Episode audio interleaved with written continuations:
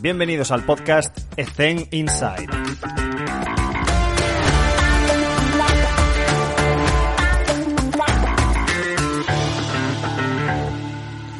Buenas a todos. Simplemente recordaros que tenemos entre manos un pedazo de congreso online, el primero de Zen Inside, con un cartel espectacular, patrocinado por Wimu y por Swift. Muchísimas gracias a los patrocinadores. Y si estás escuchando este podcast, pues seguramente seas un fiel seguidor nuestro. Así que por ello quería darte un pedazo de premio que es el mayor descuento posible, que es casi de un 70% para este congreso. Y lo único que tienes que hacer es escribirme al Twitter o al Instagram y te respondo con el cupón con este descuento, ¿vale? Por ser un fiel seguidor quiero darte ese premio.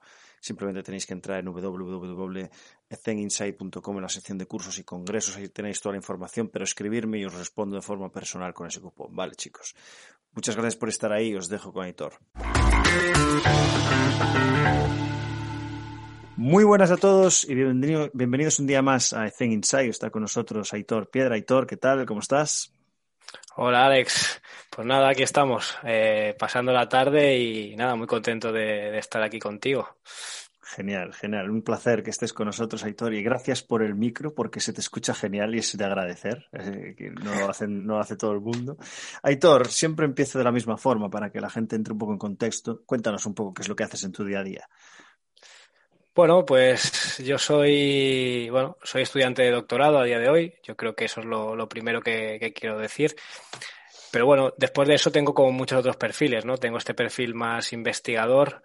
Luego, aparte, soy profesor asociado en la Universidad de Vic, con lo cual también tengo esa parte docente.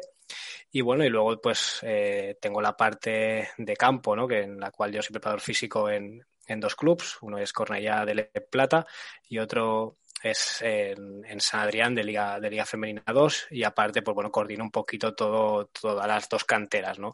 Mm. Y luego aparte de eso, pues en verano, pues, pues también estoy en, en una empresa de entrenamientos eh, con jugadores, aparte también estoy coordinando alguna agencia de representación por los jugadores que tienen asesorándoles a nivel de tema físico.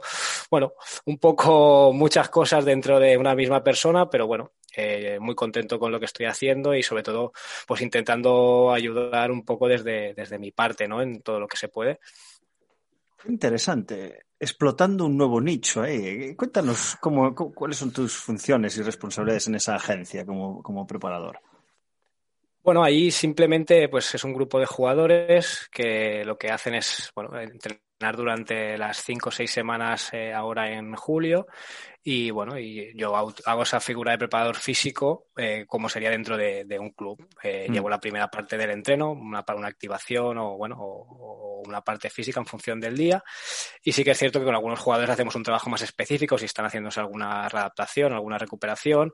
Y, y bueno, la verdad que esto ha sido nada hace eh, seis semanas que, que, me llamaron y ya empezó todo y bueno, y mm. ya ha sido alguna novedad, pero bueno, como a mí me llaman y digo que sí a todo, pues, pues una cosa nueva que hemos incorporado al repertorio de actividades del verano.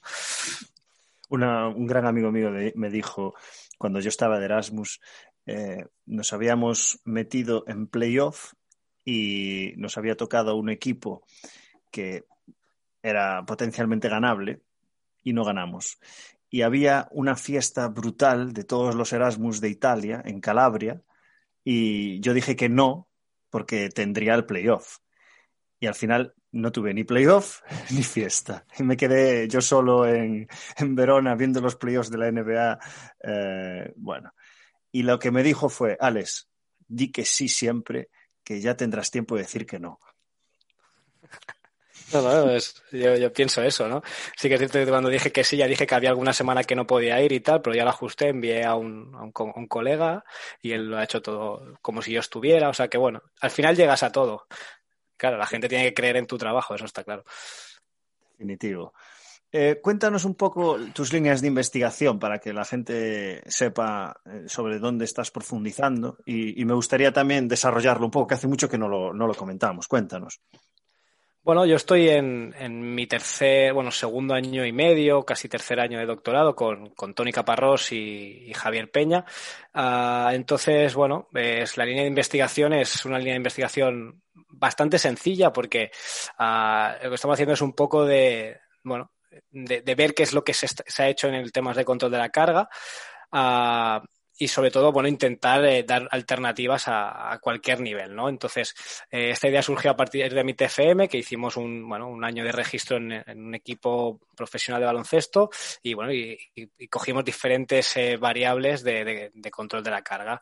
Entonces, una vez hicimos ese TFM, dijimos, venga, vamos a seguir investigando hacia esto, ¿no? Entonces, tanto con Tony como con Xavi dijimos, vale, queremos hacer una investigación, evidentemente por papers, porque creo que a día de hoy bueno, es lo que te ayuda también a, poder publicar esos resultados más a corto plazo y no tener que esperar al, término. Hmm. Y lo que hicimos es, bueno, empezar con una revisión narrativa.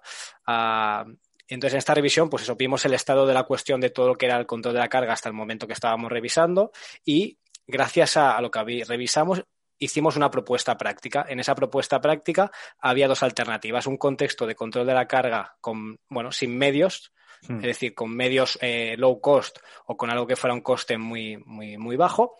Y luego otra propuesta práctica con medios, pues ya con, con algo más de inversión, ¿no? Que seguramente pues serían en contextos más, bueno, más profesionales o con, con algo cierto económico. Luego hicimos eh, dos artículos de, bueno, de hacer ese registro de variables de carga, de tanto, bueno, en este caso de carga interna y alguna de carga externa, pero más cuantificables, eh, como vienen siendo volumen uh, y, y, variables eh, muy subjetivas o objetivas muy sencillas de cuantificar y lo relacionamos con lesiones y a partir de ahí pues empezamos a ver pues si había relación entre el tiempo de exposición, entre, entre la hora de entreno, entre diferentes variables.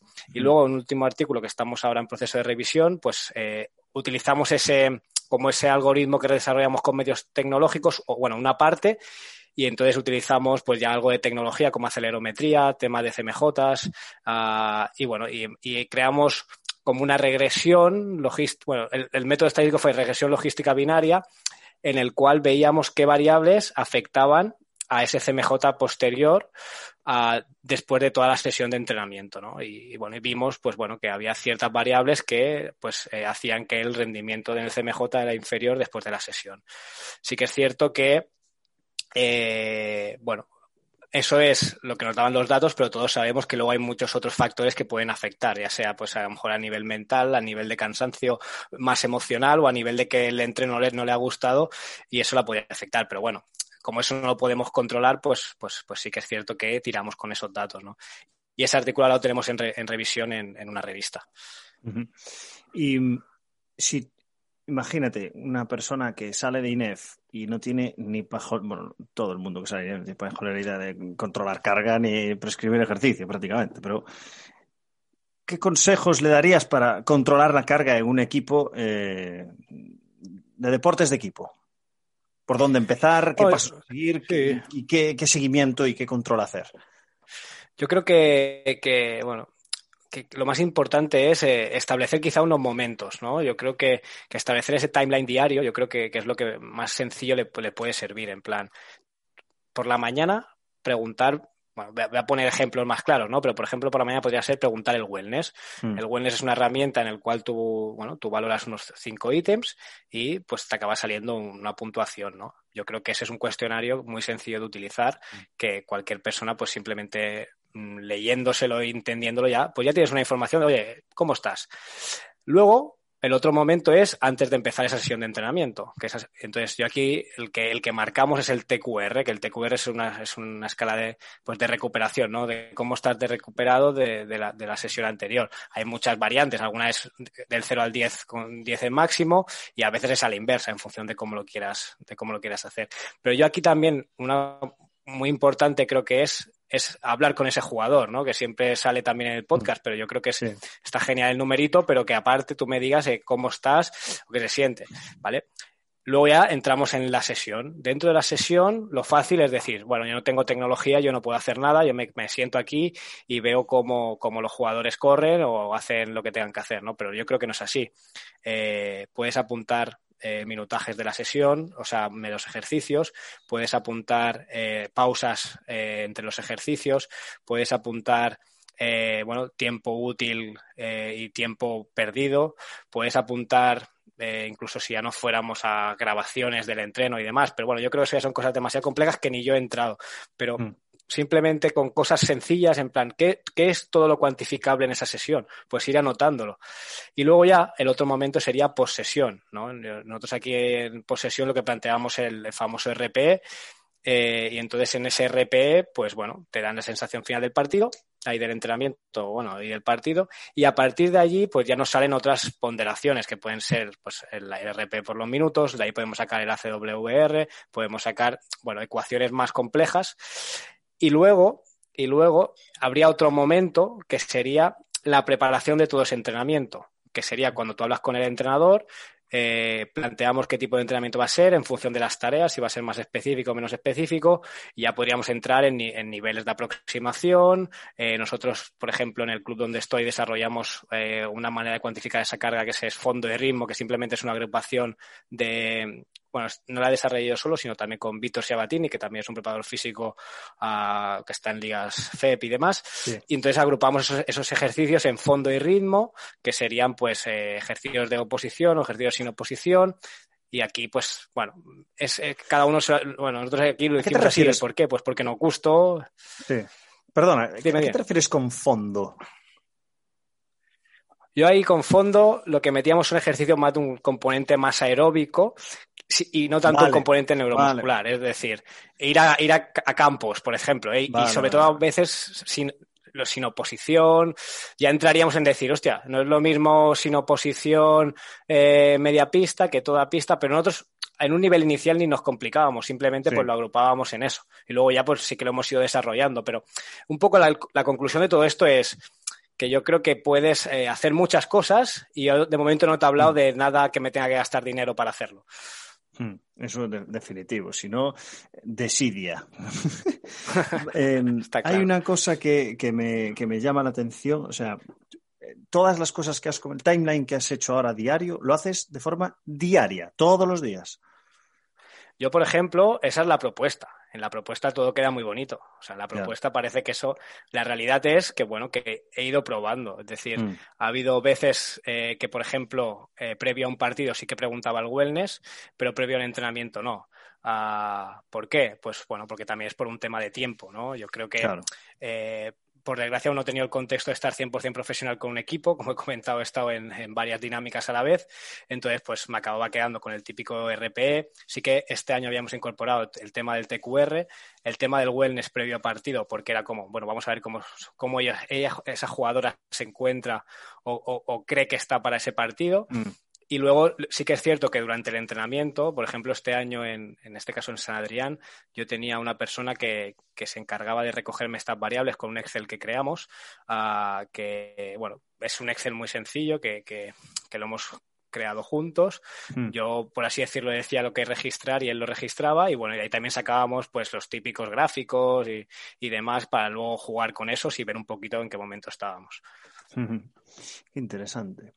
Um, hay una cosa que me acaba de venir eh, cuando estabas comentando el tema de, del timeline, del, del, control de carga, y sí que es cierto que a veces, esto lo comentamos en el máster, en la triple presencial que tuvimos en junio, que fue el, final de, del máster, lo comentábamos con Joan Sule, después de, de, bueno, en un momento ahí que le cogimos por banda. Y decía, es que la gente se preocupa demasiado por controlar la carga y no le dedica el tiempo suficiente a la planificación. Da igual que controles la carga perfectamente si has hecho una mala planificación. Y lo hilo con el documental de la familia de la selección española de baloncesto, que os la recomiendo, está en Amazon, son cinco capítulos solo. Y cuando hay el, el, campe el campeonato europeo, que te llevamos prácticamente la mejor selección de la historia, que nos llevamos el varapalo de perder eh, contra Francia, creo que fue, en cuartos. Y tuvieron una. Se ve todo en el documental, eh, que tuvieron una reunión con el presidente, Juan Carlos Navarro, Pau Gasol, tal, de, de, qué es lo que había fallado y no sé qué. Y dijeron la planificación. Eh, no estábamos, no, está, no preparamos suficientemente bien el, el campeonato. Entonces, me viene esto a la cabeza porque sí que es verdad que el control de carga, incluso en los formularios que yo puse para el Congreso, oye, eh, tal, y control de carga fue lo, probablemente de lo que más salió junto con redactación. La gente está muy preocupada por controlar la carga, pero, Heitor, estamos, deberíamos prestar más atención a, cómo planificamos, independientemente del volumen de las cargas, sino eh, eh, el número de amistosos, cuándo metemos los amistosos, ¿sabes? Este tipo de cosas. Ah, estoy, estoy completamente de acuerdo. Yo, por ejemplo, mira, ahora estoy preparando la, pretemporada del año que viene, ¿no? Que al fin y al cabo pues sería planificar. Sí. Ah, y bueno, pues estoy poniendo, ¿eh? No me estoy yendo a nada complicado, sino estoy marcando. Pues este día lo he hecho por, escala de semáforos, verde, rojo y verde, amarillo y rojo. ¿Por qué? Porque si ya entro en algo muy complejo de decirle, este ya tiene que haber este nivel de entrenamientos, ese tal. Eso todo el mundo a día de hoy sabe que no, no, va a ser. Entonces estoy intentando hacerlo fácil. Pero luego estoy convencido que lo voy a hacer fácil y puede ser que llegue el entrenador y el entrenador me diga, perfecto, Aitor, genial. Y, él hará pues lo que quiera seguramente, o no. Pero como ya sé todos los perfiles de, bueno, ya sé todos los perfiles, ¿no? Es decir, he tenido diferentes perfiles de entrenador, pues bueno, en función de cuál sea tu entrenador jefe, pues podrás llegar hasta ciertos momentos de esa planificación o no. Yo, por ejemplo, a nivel físico sí que puedo planificar mis sesiones, aunque tampoco es que diga lo pienso a largo plazo, no, yo me, pues sé que tengo que hacer este día esto, esto, bueno, y a partir de ahí, pues no voy improvisando, pero sí que te lo vas, te lo vas construyendo en el día a día. Pero a nivel de pista, si yo llevara la pista, seguramente sí que a lo mejor haría cosas o, o trabajaría de una cierta manera, pero como yo no soy ese entrenador jefe, pues yo tengo que hasta donde yo puedo incidir, pues a lo mejor esa planificación se la tengo que ir metiendo a cucharadas, ¿no? Decir, venga, ahora, pues esta semana vamos a enfocar este trabajo, pues méteme este día, este día fuerte eh, hmm. y tal. Ese fuerte, ¿qué quiere decir? Para cada entrenador tendrá un sentido diferente, pero yo creo que durante la temporada tienes que ir educando a ese entrenador. Y yo creo que, que seguramente el mejor año con un entrenador seguramente no es el primero. Seguramente será ya cuando ya llevas un tiempo y tienes un método de trabajo y un sistema. Y otro error es el primer día. Yo, por ejemplo, conocí a mi entrenador de, de Cornellá este, el, viernes. Yo no puedo el primer día ya decirle esto así, esto así. Yo creo que es entre los dos tenemos que ir creando ese sistema y bueno, y, y, funcionará o no funcionará, pero, pero con paciencia y poco a poco. No sé qué opinas. Yo creo que es muy interesante, por ejemplo, para porque sí que es cierto que al final lo tienes que hacer muy simple por mucha teoría y práctica que sepas. Lo tienes que hacer muy simple para que sea fácil de, seguir para los entrenadores. Y no sé qué te parece, por ejemplo, yo lo que hago es cojo las tareas de los entrenadores y, las, y las clasifico para que cuando llegue un menos tres o un menos cuatro yo pueda decirle, eh, puedes hacer este tipo de tareas, que son las suyas. Entonces las clasificas, porque al final eh, tareas hay, hay muchas, pero sistemas de tareas hay muy pocas. Los entrenadores tienen eh, de baloncesto que yo he estado 12, 15 tareas, no tienen más. Y luego hacen variantes de todas ellas, pero te pongo un ejemplo estúpido. Eh, hace unos años los martes era 2 por 2 por 2 y ya está. Y luego había 5 para 5 y lo que tú quieras y un poco de tiro, pero, pero yo creo que eso se podría clasificar y, si es una herramienta muy sencilla y práctica para decirle al entrenador eh, qué orientación deben de tener las tareas en función a sus tareas, para que él sepa, oh, vale, pues esto es mejor que lo meta al menos uno, este es mejor que lo meta al menos cuatro. Sí, justamente es eso. Estoy claramente de acuerdo en que los entrenadores tienen 14, 15 tareas, no más. Ah, incluso hay veces que son muchas, porque luego en temporada utilizan 6, 7 y lo que cambia. Y justamente relacionado con esto, eh, el primer año en Liga Femenina 1 con San Adrián, que, yo estaba de PF ayudante de, de, de, Siabatini, mm. ah, hicimos esto de clasificar esas tareas. Y lo que hicimos, aparte de, de clasificárselas al entrenador, es preguntar a las jugadoras qué les generaba esas tareas. Eh, a nivel, pues fue un cuestionario muy sencillo, del 1 al 5, y a partir de ahí también vimos cuál era esa percepción de, esas jugadoras, ¿no? De, esas tareas. Y luego, pues sí que esto es como todo. Una, hay veces que eso se queda en un Excel, haces una gráfica para ti y a lo mejor no. Y, yo creo que, eso fue como una prueba piloto que hicimos para también conocerlo. Pero estoy completamente de acuerdo que lo que tienes que hacer es ver qué es lo que hace el entrenador y una vez saber lo que hace, pues Em, darle ese toque más científico, por así decirlo, mm. en plan, ahora te lo vamos, te lo organizo de esta manera porque creo que puede ir a mejor. Eh, el es ir a mejor será si ganas o pierdes, ¿no? Es decir, si ganas serás el mejor y si pierdes, pues, pues lo estaremos haciendo mal o habrá que cambiar cosas. Pero yo creo que es eso, es ese método que hay que ir generando con el paso del tiempo y sobre todo haciéndose lo suyo, porque no venir nada y imponerle, porque ese para mí es un, es un gran error. Debatir, debatir siempre. Y hubiese sido interesante, no sé si lo hicisteis, preguntarle también al entrenador qué opinaba que habían provocado, eh, qué intensidad había provocado sus tareas en ellas para tener la relación, porque estarás conmigo que el entrenador siempre está muy focus en el equipo, en, en la globalidad del equipo. Y nosotros somos un poco lo opuesto, es en plan, ¿cómo puedo yo conseguir el alto rendimiento en todas las jugadoras en función en el estado en el que se encuentran? Sabiendo que además son mujeres y hay que tener en cuenta todo el tema del ciclo menstrual. Entonces, ahí es donde yo me, a mí me han dicho frases de, Alex, o está o no está. Sí, sí. O blanco o negro. Ya, oye, que hay una escala de grises, tío, que puede estar en algunas tareas y en otras no. Y justo, conjunto, conjunto con esto, por ejemplo, este año un, un, prepa que tenía también ahí estaba realizando un TFM y lo que hicimos es esto, clasificar esas tareas y, sí. y, y, las jugadoras daban ese valor. Pero aparte también preguntábamos a los entrenadores esas tareas. Claro. ¿Y qué acabamos viendo?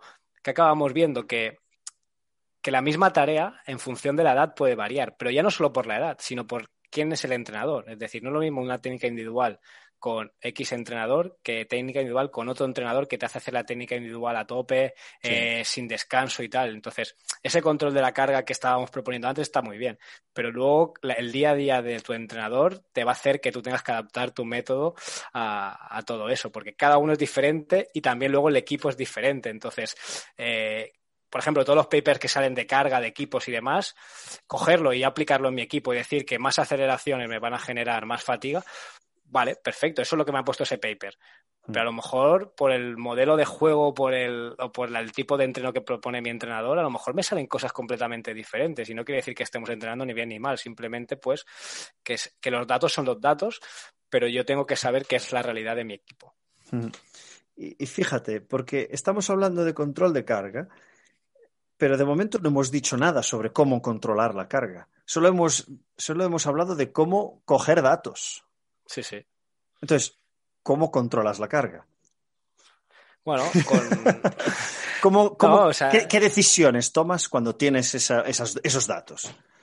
Mira, yo te voy, a te voy a ser sincero y ahora te podría vender aquí la moto y decir, ¿sabes, ¿sabes cómo yo acababa controlando la carga de, en este de San Adrián?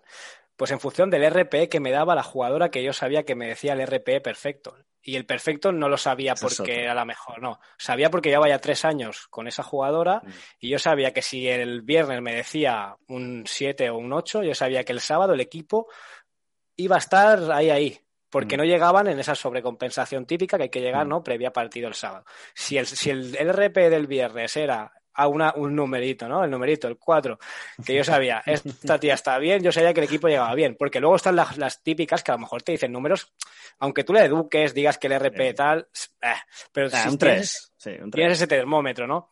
Luego, aparte de eso, pues yo tengo mis Excel con, con el, bueno, con el ACWR, ¿no? Que me sale pues entre el 0,8 y el 1,3, el sweet point, lo que sé, perfecto, todo lo que tú quieras. Pero la realidad, para mí es, es entender quién es el termómetro, yo le llamo así el termómetro del equipo, y ese termómetro seguramente te dará esa, esas, ese, ese feeling ¿no? para, para llegar a ese partido, seguramente. Mm. Y, y más en mi caso, que, que por bueno, que no podía estar a lo mejor en todas las sesiones de pista, pues, eh, pues tengo que saber de quién me tengo que fiar más y de quién menos eh, para poder tomar alguna decisión más, ¿no? Y sobre todo, saber y eso es otra cosa. Sí, si hay dos o tres días que están saltando los numeritos muy para arriba, pues hay que mm. tirarlos para abajo. Si no he estado en el, si he estado en el entreno, ya puedo ver lo que ha hecho, pero hay veces que no he estado en el entreno sí. y entonces yo tengo que tomar decisiones sin haber estado. Y entonces mm. ahí, pues bueno, hay que saber a quién escuchar, a quién no, incluso coger, llamar al segundo entrenador, oye, ¿qué ha pasado hoy?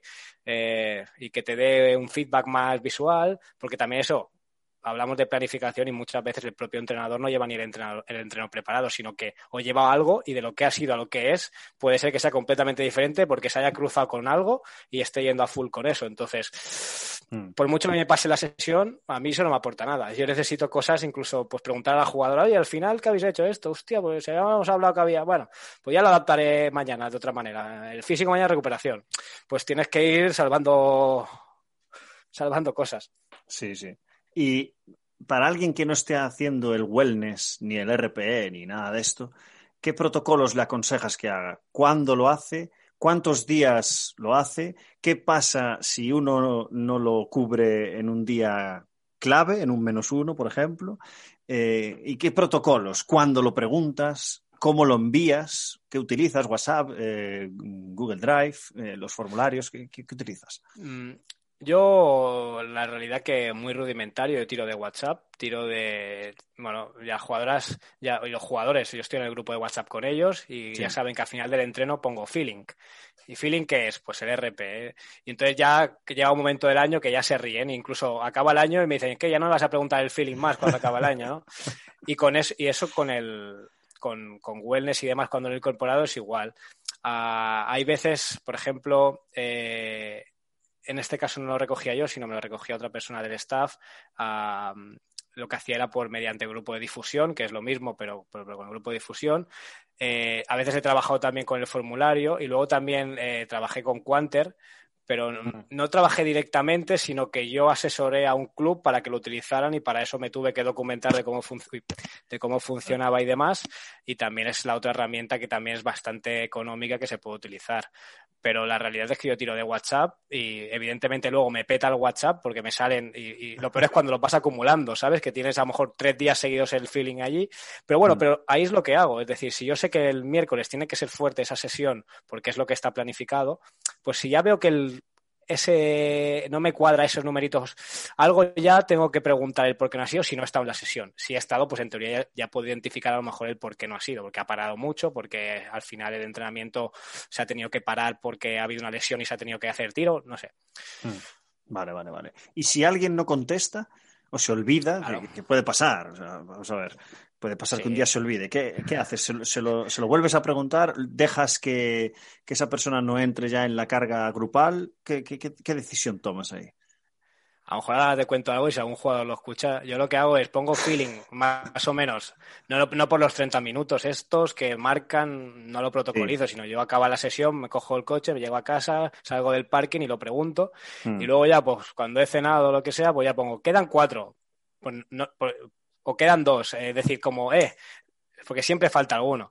Claro, Mm. sí que es cierto, está el típico que a lo mejor ya no te lo pregunta, entonces, pues ¿qué haces? Pues eh, no, no, ya no vas a ir más detrás. Eh, Sí que es cierto que cuando a lo mejor pasan tres o cuatro días, pues ya, pues sí que a lo mejor lo cojo, hablo con él, pero también hay alguno que a lo mejor pasa el año y también prefiero para que me lo diga malo de cualquier manera, casi que prefiero que no me lo diga y, sobre todo ya en el momento que le pase algo ya se dará cuenta que a lo mejor, hostia, pues tendría que haber hablado conmigo ah, porque eh, y lo bueno es eso, es que al tenerlo por WhatsApp ya te da pie a, hostia, eh, un 5, pero hoy me he sentido cansado porque hay Sí. algunos que ya empiezan a darte ese feedback mayor, ¿no? Entonces, Sí. yo ya quiero eso, yo quiero ya establecer ese- esa conexión con él y si Claro. un día me tiene que decir, Aitor, hoy el feeling es bajo, pero me he sentido cansado porque he tenido estudios o he tenido eh, un problema con mi pareja o he tenido que ir a no sé dónde todo el día y estoy cansado, pero Sí, tranquilo que es estoy eso, bien, ¿eh? Exacto. Al final es eso, sacar información que sea útil mm, y, y ya Sí, sí. está.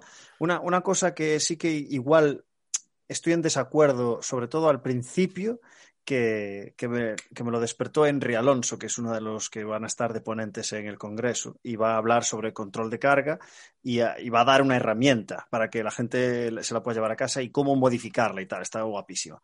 Y decía, eh, porque la escuché hace, hace, hace bastante ya, pero me acuerdo.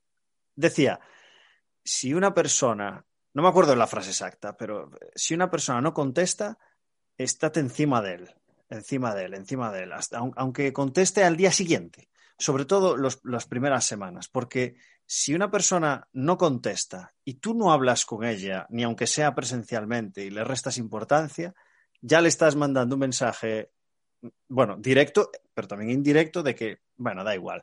Entonces, hay que estar ahí, sobre todo los primeros días, sobre todo si eres nuevo en un club. Eh, dame el RP que es importante por esto. Eh, RP, eh, wellness, wellness, wellness, dame el wellness. Que seas un pesado, ah, sobre todo al principio, y luego ya si la gente pasa de todo, pues oye, pues no hay nada que arreglar. Pero sobre todo al principio creo que es interesante ser un poco pesado.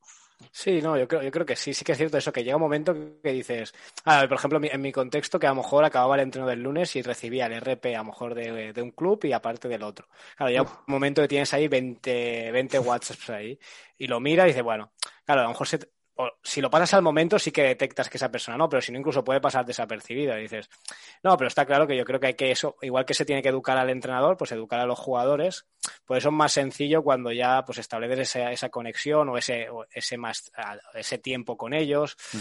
Yo el primer día de temporada siempre les explico, les hablo, lo voy recordando.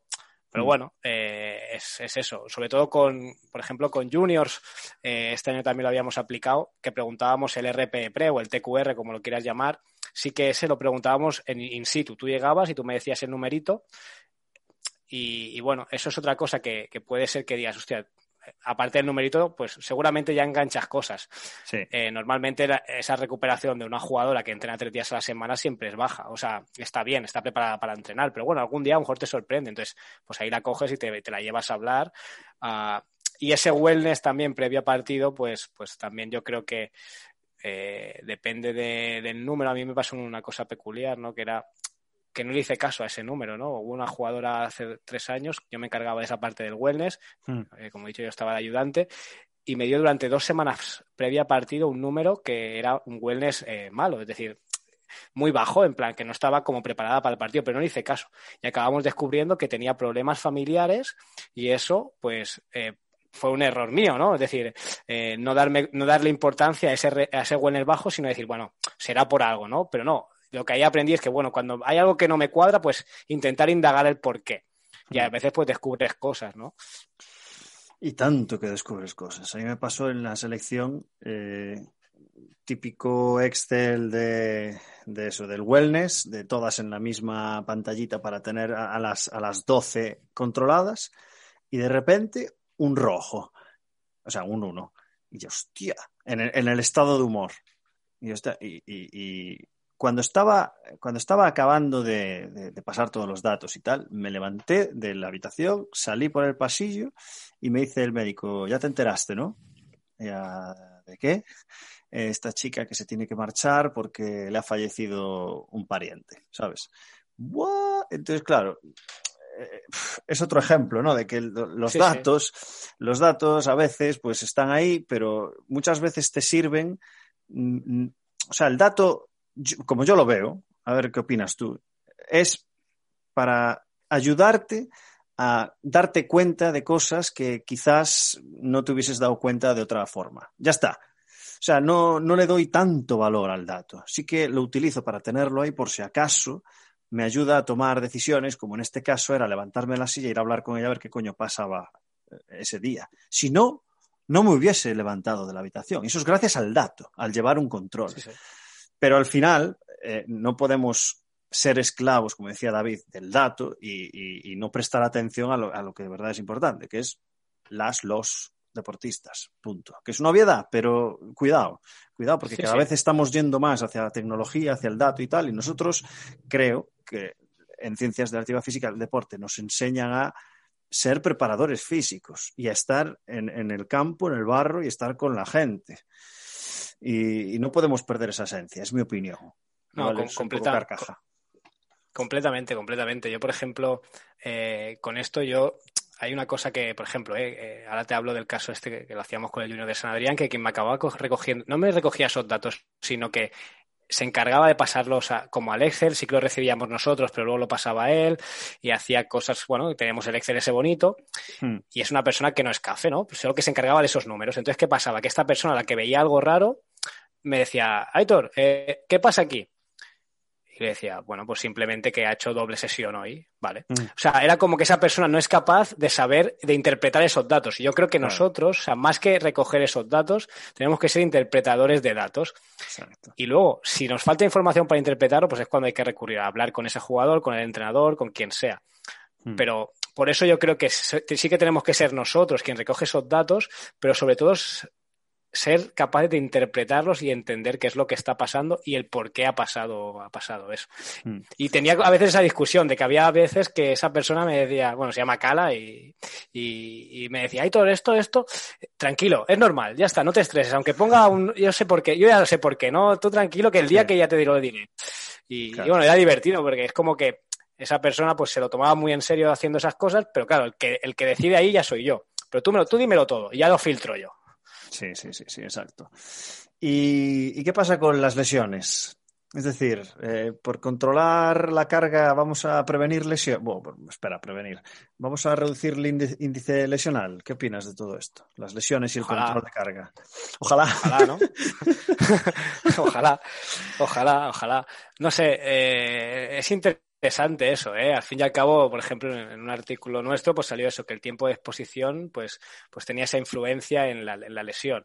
Pues es que es lógico, es decir, si entrenas más, pues seguramente tiene más probabilidad de lesionarte, porque está más pero habrá que entrenar más, digo yo. pero, claro, luego es eso, que hay que entrenar, pero bueno, yo creo que yo creo que el, entrenamiento creo que tiene que ir a, ese entrenamiento de, calidad, ¿no? No entrenar por entrenar, que quizá eficiente, ¿no? Y que sea ese tiempo de, bueno, de no exponer a los jugadores por exponer, aunque a lo mejor hay veces que toca, quizá en una pretemporada seguramente los estás poniendo en riesgo desde el inicio, porque a lo mejor no sabes de dónde vienen.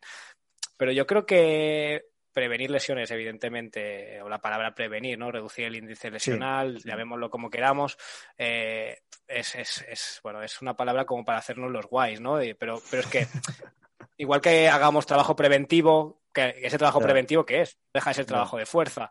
O hay veces, es mejor, es mejor hacer un squat a lo mejor que hacer un trabajo en Bosu. O a lo mejor alguien te lo puede rebatir. O sea, yo creo que estamos en un mundo que, que nadie tiene la certeza absoluta. Yo lo que cuento es que yo lo que hago, lo hago para intentar ayudar y que no pasen esas cosas, pero luego mm. seguramente van a pasar, ¿no? Es decir, mm. pero bueno, yo creo que tenemos que hacer lo máximo que podamos para que eso no pase. Y si pasa, yo a veces me lo he tomado mal y te, te rayas, dices que hemos hecho mal, analizas. Y yo creo que eso es un error, porque hay que darle una vuelta y decir, bueno, es que no es tu culpa. O, sí, depende. Depende, ¿no? Es como Paco dijo que sí. Paco, Paco, dijo que sí. si lo dice Paco, yo no voy a decir, pero ya una, yo no estoy de acuerdo. Yo no estoy de acuerdo con lo que dijo, ¿eh? eh hay muchas lesiones que no son por culpa nuestra. O sea, pero vamos, vamos a ver. Hay muchas que son por, por pues porque te lesiona el rival. O sea, literal. Claro, claro, si es, por contacto. Claro, luego hay otras, a lo mejor más, pues a lo mejor más, yo qué sé, por sobreuso. Claro, ahora justamente hace unas semanas eh, hicimos un, hicimos un, bueno, un informe técnico para la Federación Catalana de Voleibol, con, bueno, yo estoy aparte también en un grupo de investigación en la Universidad de Vic, y hicimos un informe técnico y hicimos esto. Y pues se veía que más de 10 horas a la semana en función de la, de la edad, o, si hacen más horas de entreno que de edad, pues tienen más riesgos. Bueno, a lo mejor ahí hay ciertas cosas que sí que dices, hostia, a lo mejor sí que hay que controlar esto, ¿no? Ah, y, y, de ahí hemos sacado como un decálogo de buenas acciones que bueno, que es como, oye, toma, sigue esto porque, bueno, la evidencia científica nos está diciendo esto. Que, que a lo mejor hay gente que no lo hace y tiene rendimiento y no se lesionan, ya, pero bueno, vamos a intentar hacer cosas que nos están diciendo, eh, vamos a hacerlo bien. Riesgos lesionales, correcto. Oye, eh, amistosos de pretemporada, ¿cuánto tiempo, estando en lo idílico, eh, cuánto tiempo te gustaría tener de entrenamientos antes del primer partido? Amistoso. Buena pregunta también. A ver, eh, sinceramente yo creo que la segunda semana yo creo que ya metería uno. La primera me parece quizá pronto. Yo creo que la segunda lo metería. Y, si no hay prisa, pues incluso a lo mejor la tercera. Pero yo creo que la primera tiene que ser una primera toma de contacto. En la segunda ya debe de haber, yo me metería un día fuerte y uno de partido, o incluso progresivo, o sea, como cero, uno, dos. Ir aumentando esa, esa, ese nivel de intensidad, también en función de lo que te reclame el entrenador, porque si es un entrenador que quiere jugar sí o sí, pues sí que hay que decirle que la primera, ¿no? Que incluso a mí me gusta que el fin de semana sea, libre, incluso, para que digan, venga, pero yo creo que segunda semana es un buen momento, porque también los jugadores quieren jugar. O sea, eso también es algo que hay que. Y luego hay compromisos también, compromisos de club. exacto. De, bueno, nosotros fuimos a. O sea, vinisteis aquí, pues ahora el próximo año iremos allá. Esto, esto ha pasado, o sea, que hay que lidiar. Pero estoy totalmente de acuerdo. Primera semana innegociable, limpia. La segunda, uno y luego la siguiente, pues ya depende, depende del contexto, de, si hay Olimpiadas, de si hay compromisos, de si hay que hacer un clasificatorio, o sea, la Supercopa, la catalana, no sé qué. Claro, depende, depende de cada uno. Claro, también, también yo creo que depende de ese tiempo. Yo, por ejemplo, el año pasado también hice de asesor a un preparador físico de, bueno, de Fuerza Regia, Monterrey, y, tenía una pretemporada de dos semanas y media o tres semanas y ya empezaban competición y ahí juegan back to back, juegan eh, viernes, sábado o, martes, miércoles. Y claro, una pretemporada de dos semanas, encima concentración por el COVID, es que ahí me explotó la cabeza de tener que decirle el cómo hacerlo, porque cualquier cosa que le dijera eh, no, lo iba a hacer mal, porque no sabía qué poder decirle, porque hay, hay, situaciones que dices, bueno, pues lo que tenga que ser será. Fue muy difícil, fue muy difícil. Yo viví en la pretemporada del COVID Hostia, esto lo podemos decir eh, dentro de unos años. En plan, yo estuve en la pretemporada del COVID, pero sí que era un cuadro, porque aparte te venían de una en una y coño, al principio sí que era pues lo ideal para un preparador físico, porque te vienen de una en una y las puedes ir tratando individualmente y tal, bien, pero llega un punto en el que hay un desajuste de, de cuándo llega una, de en qué estado está en la otra, de que hay que hacer un compromiso amistoso allí y no, y no te dan los números. ¿eh? Hostia, quiero meter una sobrecarga excéntrica y no tengo ni puta idea dónde meterla. Y luego va Julio y te dice, oye, hacemos micropíldoras y entrenamos excéntrico todos los días. Sí, sí, no, no. Que es otra cosa que voy a intentar aplicar, ya lo he dicho en, en el podcast el año que viene. De so, sobrecarga excéntrica, no en plan de aceleraciones, sino sobrecarga, micropíldora dos o tres veces a la semana. Lo voy a empezar a implementar, a ver qué tal. Ya os contaré. Eh, ¿Qué más? Que tengo aquí anotadas muchas cosas, pero me estoy quedando sin tiempo, editor. Me estás eh, poniendo en un aprieto. ¿eh? mira, te voy a hacer la pregunta que le hice a Paco al final. Para, para que me des tiempo a mí para saber por dónde seguir, porque tengo cosas apuntadas y no tanto tiempo. Entonces, Aitor, ¿te gustaría comentarnos algo? Porque a veces que pues no hago las preguntas correctas, ¿sabes? No, sí. A, a, mí me gustaría, bueno, sobre todo, eh, yo creo que en nuestro mundo eh, cada vez sale más gente, ¿no? Y cada uno tiene sus ideas y demás. Yo, yo, yo, por ejemplo, a día de hoy estoy en muchas cosas a la vez, ¿vale? Estoy yeah. haciendo un doctorado, estoy de profesor en la universidad, estoy de preparador físico. Y yo creo que hay que ir a eso, ¿no? Es decir, a, ahora al principio, al fin y al cabo, ya tendré tiempo de ser solo profesor de universidad, o ya tendré tiempo solo de ser investigador. Hmm. Yo creo que ahora probar todo lo que realmente a mí me está dando recursos para aplicarlos a ese, a ese, a ese día a día mío. Evidentemente, tengo momentos de que digo, ¿qué estás haciendo, Aitor? Es decir, para. Eh, yo he tenido momentos de, no ansiedad, pero sí de tener un estrés que dices, hostia, o paras o te va a dar algo. Y, y luego pues, estás sí. unos días que paras y luego vuelves, ¿no? Porque es como que estamos un poco enfermos. Pero el mundo del deporte, si te, si te sientas y te esperas aquí en tu casa a ver qué, qué, pasa, pues bueno, pues pasa, pasa gente por delante tuya, ¿no? Y yo creo que aquí, pues yo, por ejemplo, voy hasta arriba de cosas, pero estoy en 200 cosas que evidentemente pues, a lo mejor no las hago del todo bien o podría hacerlas mejor. Ahí también soy, soy autocrítico. Pero mm. creo que ahora me toca hacer eso.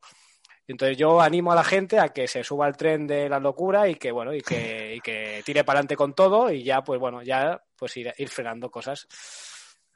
Héctor, ¿cuál Eso es, la Héctor, ¿cuál es la, la fuerza más importante para ti? La fuerza más importante. Pues, tiene truco, eh, o sea, tiene truco, tiene truco. Pues no sé qué decirte, decir la fuerza, pues eh, no esto, es de una, decir... esto es de una charla, esto es de una charla de Julio Tous, que muchos recordarán. Y decía, no, me... decía eh, la fuerza más importante es la fuerza de voluntad.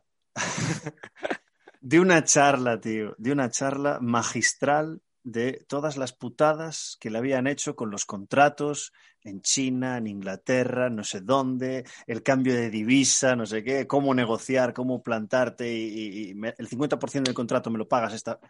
Fue brutal, tío, la fuerza de voluntad.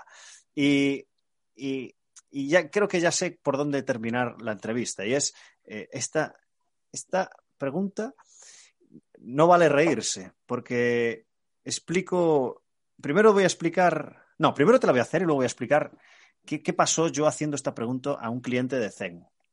Eh, con las coñas, yo a veces con grupos que me llevo muy bien con ellos, que prácticamente son hasta colegas, pues eh, llega un momento que tienes una confianza de la hostia. Entonces, esa semana me dio por empezar a preguntar a la gente si era feliz.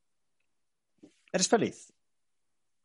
Y, la, y la, pregunta te, te, la, te, te, la, lanzo y luego la contextualizo para, que, para dar una anécdota de lo que pasó.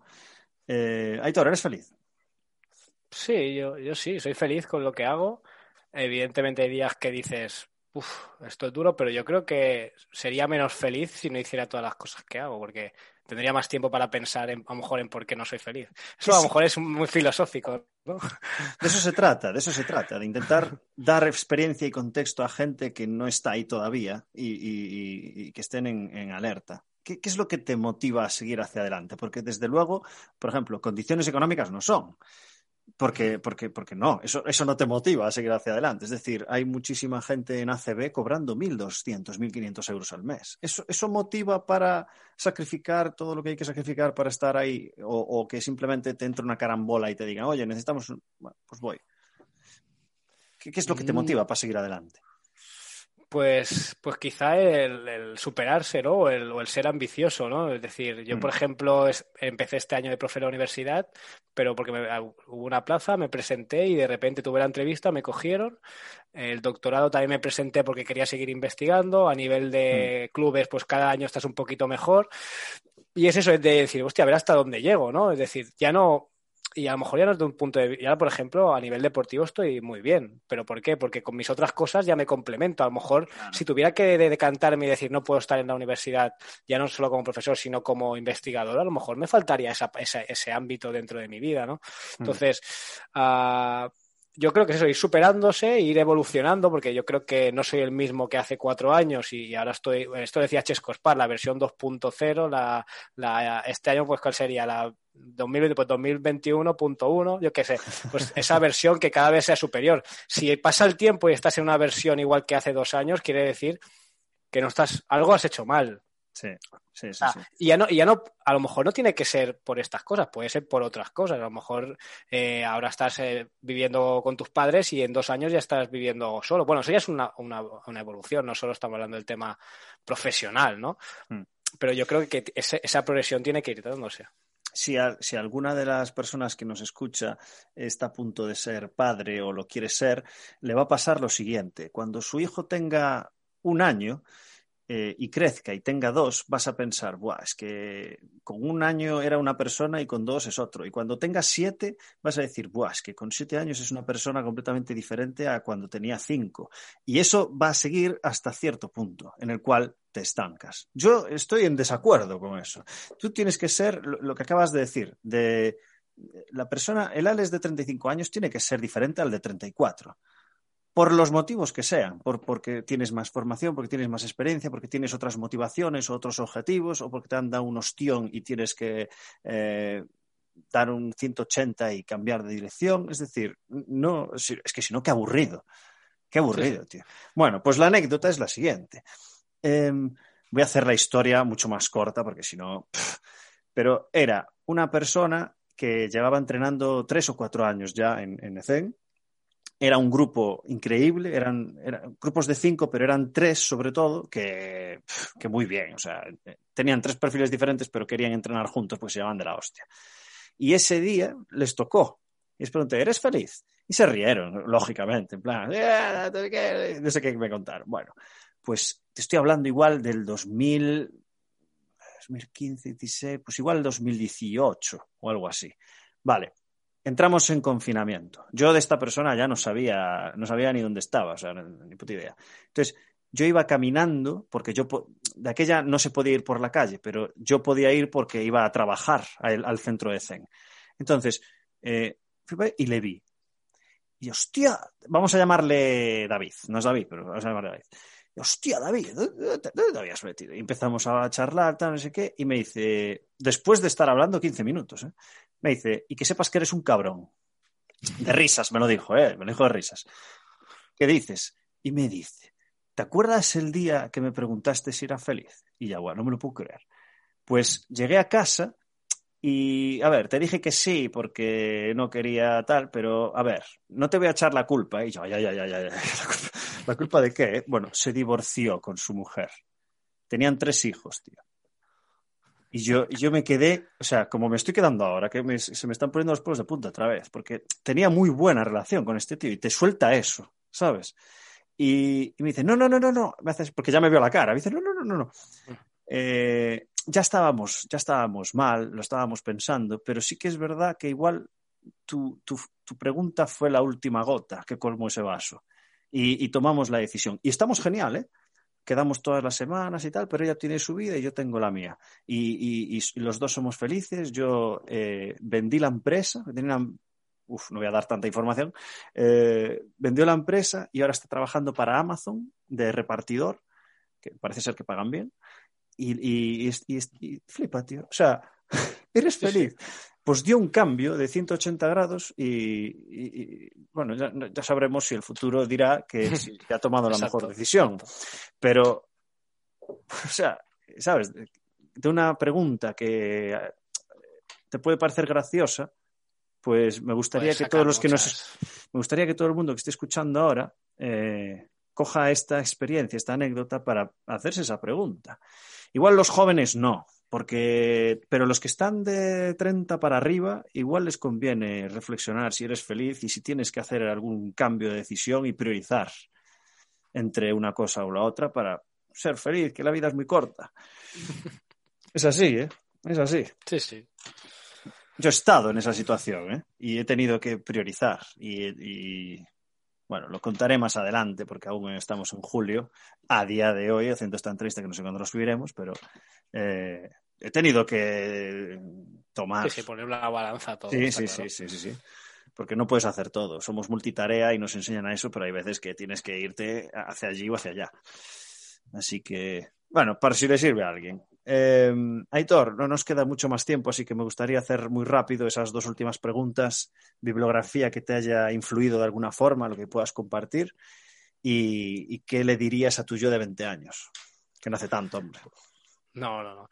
Eh, bueno, con el tema de bibliografía, me acuerdo que cuando escuché a Luis Sala, que por cierto hicimos el máster juntos, él decía que se la había preparado, había preguntas que se las había preparado. Yo estaba dije, me la, me la tengo que preparar, pero dije, mira, es o sea, cualquier cosa que diga a lo mejor es por, por, quedar bien o por querer.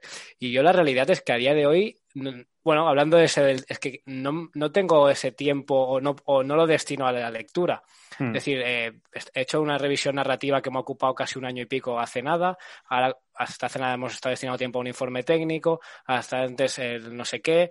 Y entonces, pues, que he leído papers o, cosas relacionadas al trabajo que estaba desenvolupando. Entonces, no te podría decir un libro hmm. Que digas, este me ha, bueno, me ha influido, es que realmente tampoco me he leído tantos libros, no he tenido tiempo de poder destinar ese tiempo a esos libros, porque lo he destinado a otras cosas del día a día, quizá y es una cosa, bueno, que, quizá tengo que ir eh, incorporando, ¿no?